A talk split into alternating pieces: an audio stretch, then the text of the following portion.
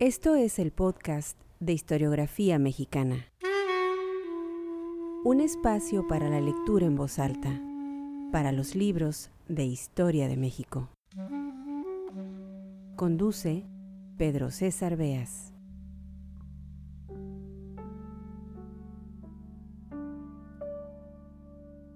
Es tan profunda la impronta que dejó la revolución en el México moderno que el partido que gobernó durante más de 70 años en el siglo XX se adjudicó en esa contradicción de términos, que era revolución institucional, la herencia legítima de aquel movimiento.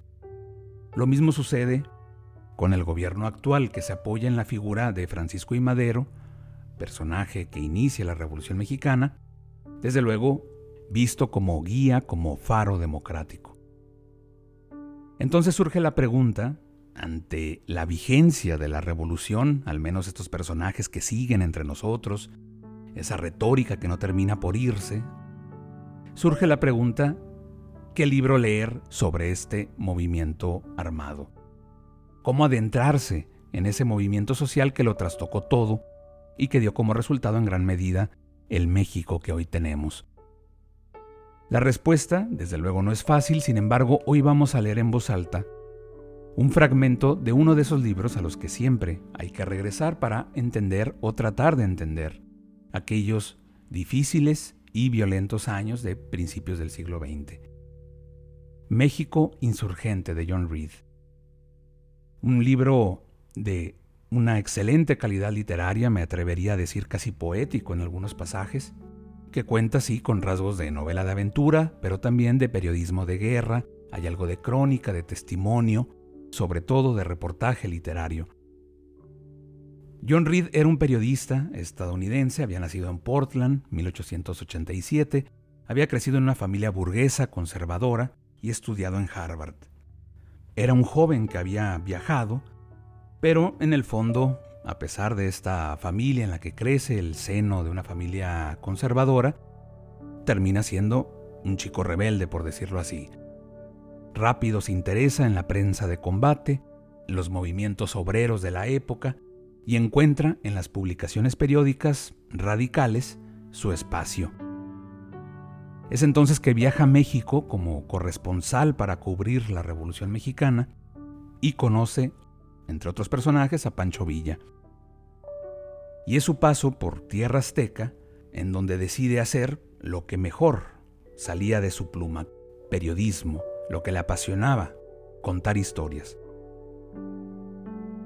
Es la mirada de un extranjero sobre la revolución, pero un extranjero hay que decirlo que, como pocos, vivió el movimiento armado y supo como pocos también acercarse a una figura importante, importantísima de aquellos años, Francisco Villa, personaje que sigue despertando pasiones, acalorados debates.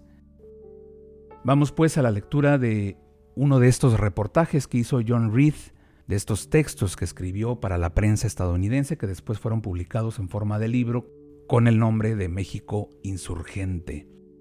Pancho Villa, la revolución en el norte, en el norte de México. Bienvenidos al podcast de historiografía mexicana.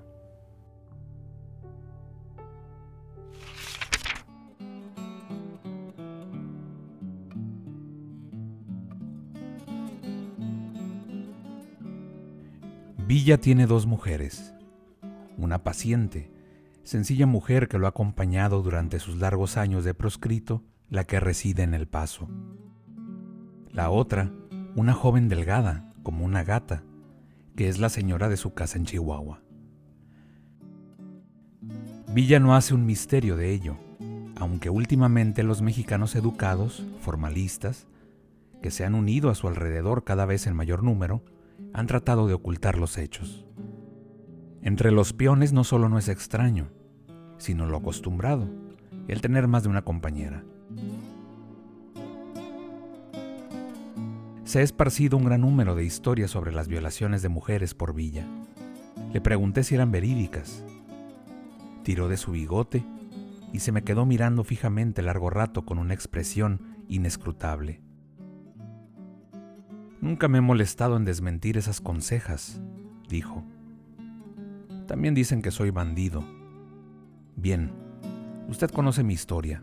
Dígame, ¿ha conocido alguna vez a un esposo, padre o hermano de una mujer que yo haya violado?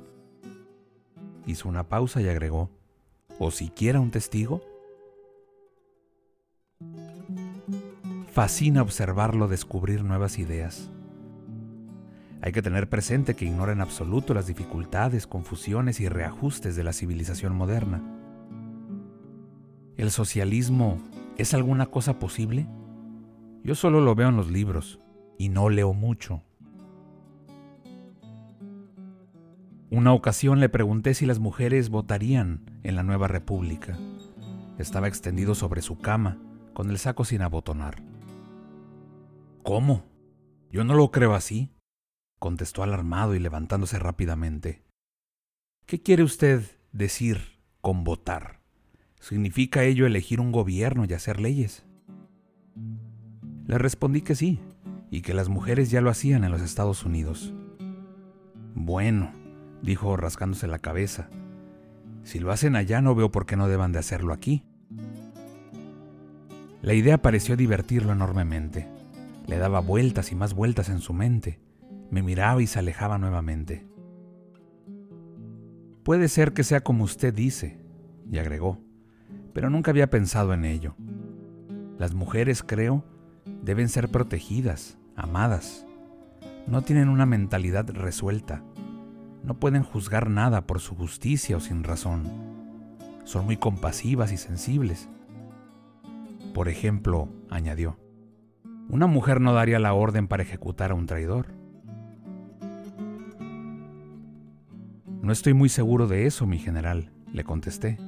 Las mujeres pueden ser más crueles y duras que los hombres. Me miró fijamente, atusándose el bigote. Y después comenzó a reírse. Miró despacio hacia donde una mujer ponía la mesa para almorzar. Oiga, exclamó, venga acá.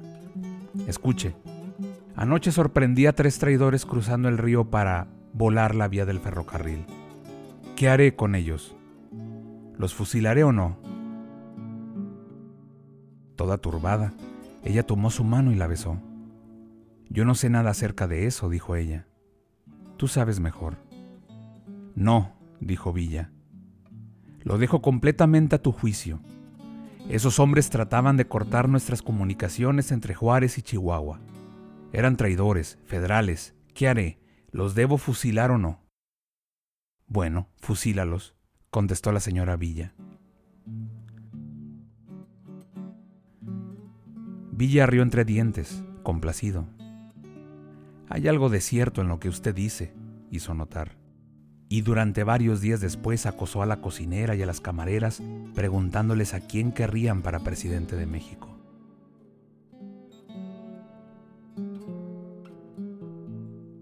Nunca perdía una corrida de toros.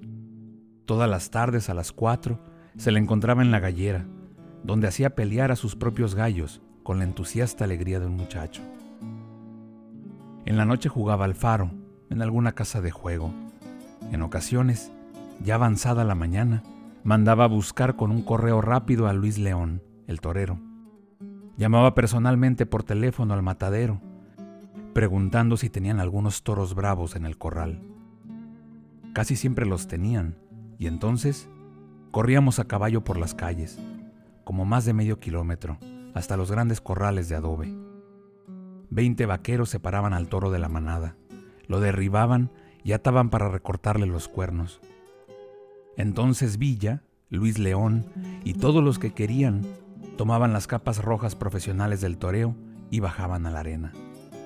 Luis León con la cautela del conocedor, Villa, tan porfiado y tosco como el toro, nada ligero con los pies, pero rápido como un animal con el cuerpo y los brazos. Villa se iba directamente hasta el animal, que piafaba enfurecido, y lo golpeaba, atrevido, en la cara, con la capa doble, y así por media hora practicaba el deporte más grande que jamás he visto. Algunas veces los cuernos recortados del toro alcanzaban a Villa en las asentaderas de sus pantalones y lo lanzaban a través del coso.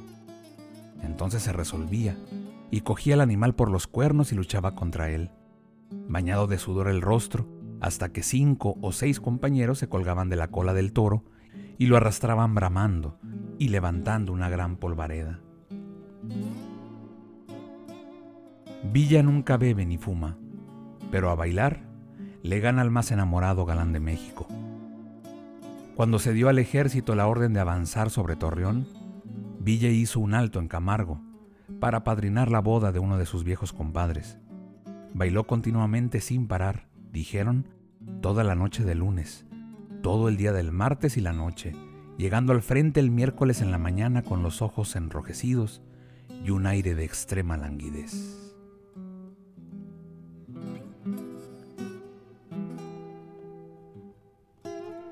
México Insurgente de John Reed